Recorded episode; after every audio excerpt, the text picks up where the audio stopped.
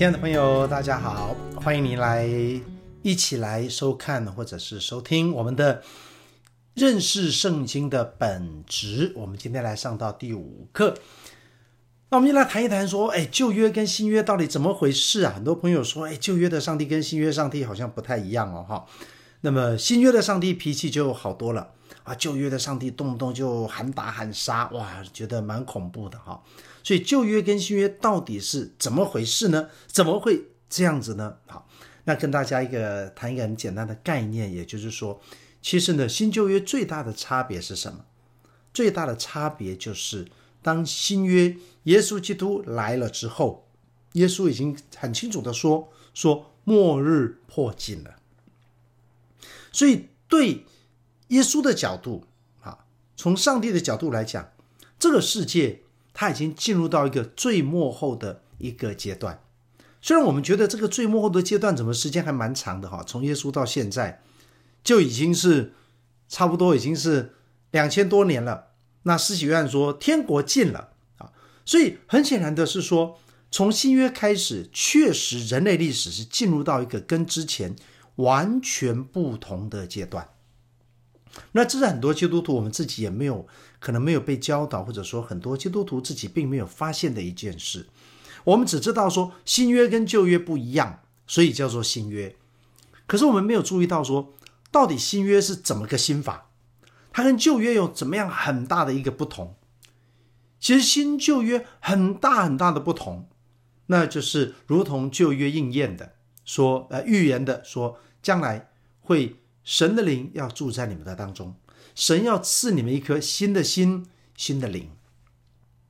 所以新旧约呢，我们用一个比较简单的例子，让你可以明白，就是旧约比较像在管理一个未成年的孩子。所以那个时候，人类从科技来讲，从文明来讲，很多东西我们都还是比较停留在不成熟的阶段。所以我们的整个人类的发展。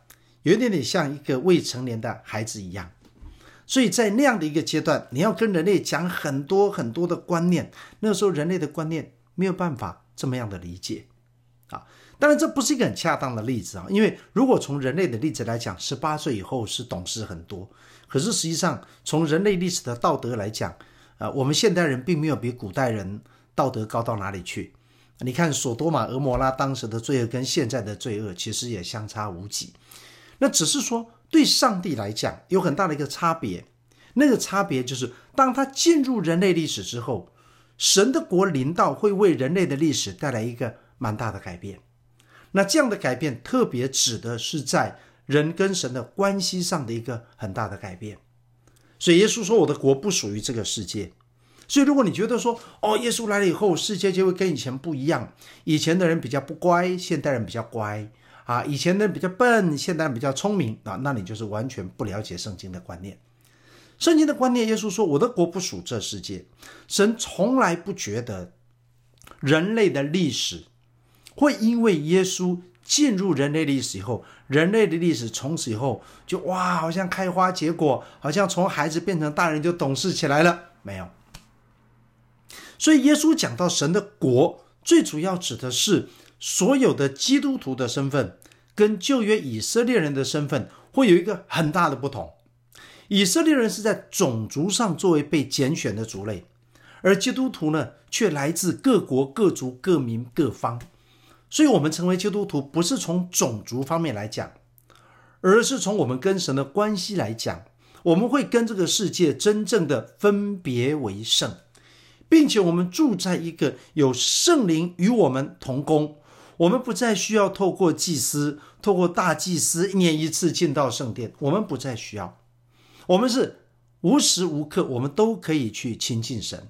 所以，请你注意到，是从人跟神的关系来讲，好像是从未成年进入到成年一样。我是这个意思。啊，当然这个不是圣经用这样的比喻，这只是我用现代人比较容易理解的一个观念。说旧约我们跟神的关系，请你注意，不是道德。道德其实都一样的不成熟，我们都是罪人。可是最主要是人跟神的关系，OK？人跟神的关系有很大的改变，所以这叫做新约。所以在旧约，人跟神的关系在那个旧的关系里面，在那样的关系中，人比较是属于一种我们称为律法的关系，或者称为一种教条的诫命的一种关系。可是自从耶稣来以后，不一样。耶稣带来一个全新的时代，那个全新的时代不是说科技进步啦、文学发达啦、艺术啦、音乐啦，没有。所有这些属于人类自己的文明，我们都是按照我们人类的历史继续发展。所以从人类文明来讲，没有什么旧约新约，但是从人跟神的关系来讲，就有一个旧约旧的时代跟新的时代。那旧的时代跟新的时代最大的差别就是，神道成肉身进入人的历史，这成为一个新的时代。而这样的时代。耶稣就说：“这已经是神的国临到在你们的当中，这也是施洗约翰说天国近了，你们要悔改。那么这也是耶稣说的，已经进入到一个末后的时代。啊，所以就是在整个圣经里面的观念，就是提到我们现在的一个时代，虽然是一个新的时代，就是耶稣来带来新的时代，耶稣来也带来了圣灵，耶稣来把神的国从天上带到地上。”所以耶稣在主祷文说：“愿你的国降临。”所以这是耶稣一个很清楚的概念。自从伊甸园之后，神的国在这个世界上，他就一直在寻找谁愿意按照神的国来的生活方式来生活。所以神的国呢，就实践在以色列这个民族当中，给全人类做一个榜样，这叫做旧约。所以，从人跟神的所谓的天人关系上来讲，那个旧约比较是落在一个血缘上的民族，由他们来执行啊，由他们甚至于说，上帝带了一点强制，让他们一定要活出某一个样式来。但是那个东西呢，只不过好像是影子而已，献祭也不过就是一个影子，它都是在让人有一天要看清楚。真正的救恩不是从杀一只牛、一只羊、一只鸽子，一个真正的救恩，真正的那只羔羊就是耶稣基督，是耶稣基督进入人类历史，是耶稣基督道成为肉身，这个给人类历史带来很大的一个改变。所以这是一个新的约，而这个新的约其实是在伊甸园的时候，神本来就希望跟人维持这样的关系。但是人那个时候没有办法领受，好像整个人类的历史在那时候，好像一个出生的小婴孩一样，我们还在摸索，我们在探索啊，我们还是还是有点叛逆。但是，一直到耶稣来的时候，好像人跟神的关系有一个很大的突破啊。那这样的关系的突破，指的是内在的每一个个人跟神之间的关系。所以，自从耶稣他为我们钉十字架，圣殿的幔子裂开以后，人跟神的关系就有一个很大的突破啊！你不用再找别人了，我们也不需要去找一个神父去告解了哈，我们就是直接的，你跟神祷告，直接透过耶稣的宝血把我们带到神的施恩宝座前。所以，从这样的一个时代开始，人跟神的关系有一个非常大的一个突破。就是说，上帝觉得时候到了，人类的历史该进到另外一个阶段，就是让这些有心要愿意寻求神、有心愿意过圣洁生活的人，我们用一个跟旧约不同的方式，不再遵守外在的规条，而是透过圣灵住在我们的里面，我们成为一个所谓的新造的人，我们的心思意念开始更新而变化。那当然，这样的改变不是一朝一夕，不是马上一夜之间就会发生，但是确实透过圣灵住在每一个信徒里面，每一个信徒都可以经历到我们与神的关系。那这本来就是旧约神的心意，只是那个时候人的历史还没有走到这一步，所以人没有办法懂人跟神之间的关系。那自从耶稣来了以后，带来了一个全新的关系。成为神的国已经临到世界，所以当神的国临到这个世界以后，我们就进入到了一个末后的时代了。也就是说，神的国临近了，不再像以前只是在预备。现在神的国已经来了，什么时候这个国会结束呢？人家问耶稣，耶稣说：“这个只有父知道。”这个日子是在父的手中。但自从耶稣来了以后，他带来一个新的约的同时，这个世界也开始在面对随时这个耶稣基督他会再来，随时上帝会结束人类的历史了啊！因为其实人类的历史在创世纪一到十一章的时候，那短短的十一章里面已经产生很大的变化，这是我们前面说过的。所以在那段时间，天人之间的关系已经经过好几个阶段。然后从创世纪十二章开始，那个时候从亚伯拉罕开始，人跟神的关系又进入了另外一个很漫长的阶段，就是由整个以色列民族带领我们去认识上帝，去思想上帝为何造世界，去思想人类存在的意义。那经过很漫长的时间，然后一直到整个以色列国灭亡。以色列国到新约两约之间有四百年很安静的时间，然后之后新约的时代来了。那新约的时代的第一个进到舞台上的人就是施洗约翰，所以施洗约翰说他是为耶稣来预备道路，他好像在前面吹号角的人，一个开路的先锋啊。他结束了在这个旧的时代结束，很沉默，好像我们这个一个一个剧上下半场一样。下半场，约翰先上台，然后介绍整个下半场的主人。其实下半场的主人也是上半场的主人。整个旧约上半场，先知都在预言，有一天神会来解决人类的痛苦。啊，所以这是圣经一脉相承。所以如果你有办法吸收这个观念，新旧约之间对你来讲就不会那么样的冲突了。虽然上帝做事的方式真的很明显不一样，旧约跟新约真的很不一样，它不是一夜之间转变过来的，它是经过四百年的安静，然后渐渐的、渐渐的，神开始向人显现说，我用了一个新的做法，那就是透过耶稣来到世界上示范怎么做人，啊，那这是一个全新的时代。这个时代从哪里开始？这个时代从耶稣受试探开始。因为亚当夏娃当年魔鬼一试探，他们两个马上就倒了。啊，亚当夏娃这魔鬼出第一题而已哦，他只有出第一题说园中树上的果子，上帝是不是叫你们不要吃啊？用这样引诱，然后跟他们说，你来看这个果子好好吃哦。啊，光是从吃，亚当夏娃就失败了。那我们就看见新的约，新的历史，神说来了，现在下半场喽，我们现在要再来看看，要这个决斗。啊，或者说这个人类历史要怎么样发展下去？所以耶稣一到舞台上没多久，一样受试探。第一个试探一样，来石头变成饼，又是从吃的开始。啊，然后呢，耶稣到殿顶上，魔鬼叫他说：“你跳下去啊！”啊，要要证明自己啊。人类后来历史上一直就是在走这条路，我要证明我很厉害。个人在证明自己，国家在证明自己，公司在证明自己。好。我们都是在树立一个自己的名字，树立一个自己的品牌啊，那就好像说，我们一直在说，魔鬼说，你跳下来证明你是神的儿子。耶稣说，我我是谁？我不需要证明啊。短短的一句话，给你我很大的提醒，我们都不需要证明我们是谁，因为神的灵在这个新的时代会住在我们的里面，所以我们会知道自己是谁。所以我们活在这个时代的人。比我们活在旧约时代的人，我们真的幸福很多。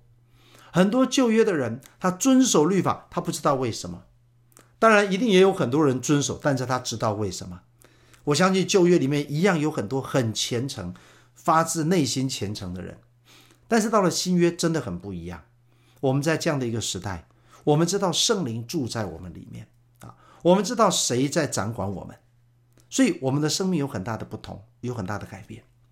所以这就是一个全新的一个时代，所以在新约的时代，神讲了很多很多的恩典。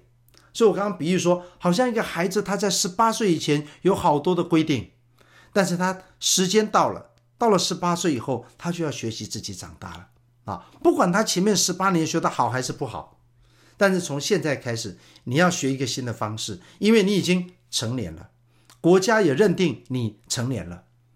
啊，不管你以前学的好不好，你再也不可以说啊，我还是小孩子。No，当你已经十八岁以后，你没有资格再这样说了。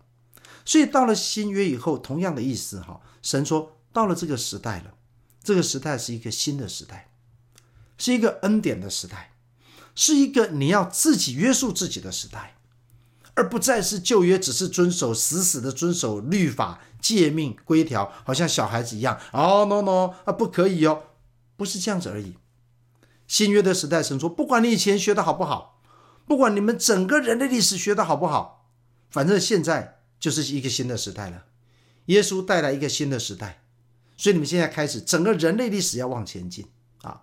所以大家现在有一个观念哈，就是整个人类的历史也很像一个人在成长啊。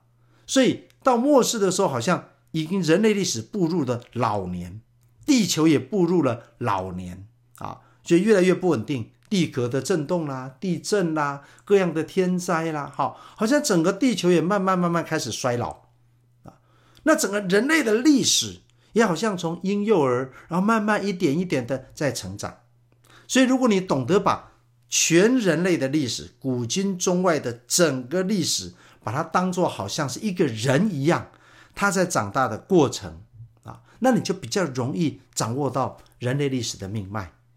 所以，当人渐渐长大，上帝就说：“好了，可以了，你不能永远像以前那样生活。人类历史要前进，好像一个小孩要长大一样。”所以神说，在恩典的时代，恩典的时代就是神要让你有更多的你自己要去决定的。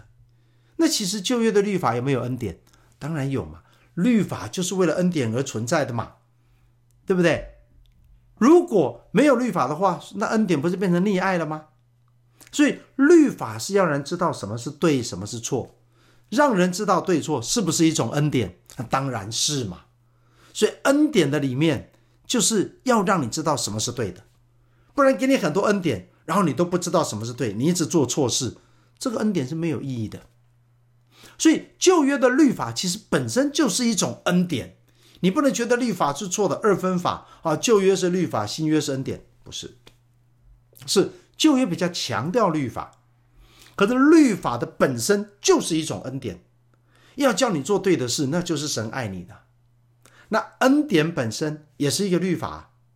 如果神给你的恩典是说，哦，我给你很多的恩典啊，对错你不要管啊，反正你死不了，那这个人怎么会成熟呢？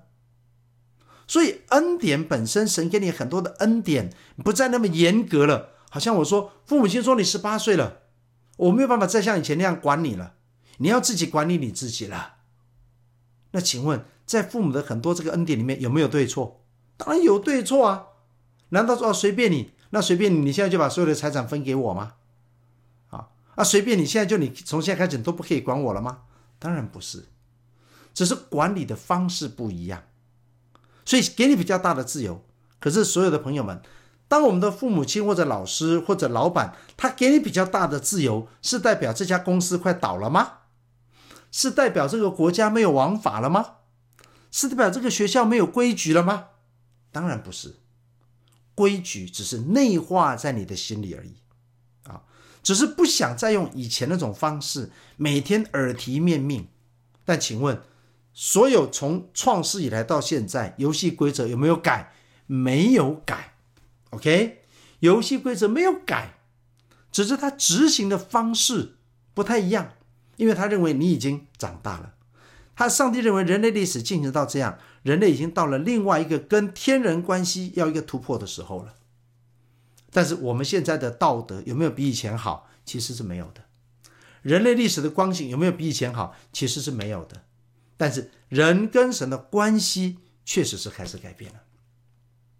所以你如果了解新旧约之间的关系是这样，你就不会错乱，你就不会觉得啊，我们新约比旧约优秀，没有这种事情。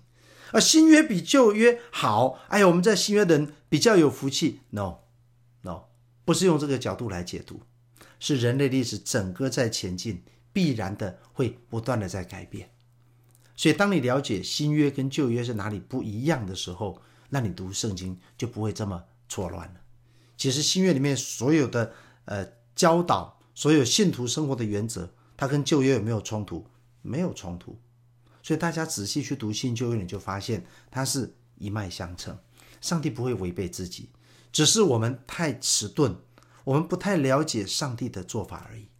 所以你的观念如果改变了，那你对新旧约的看法也就改变了。好，我们下一节课我们。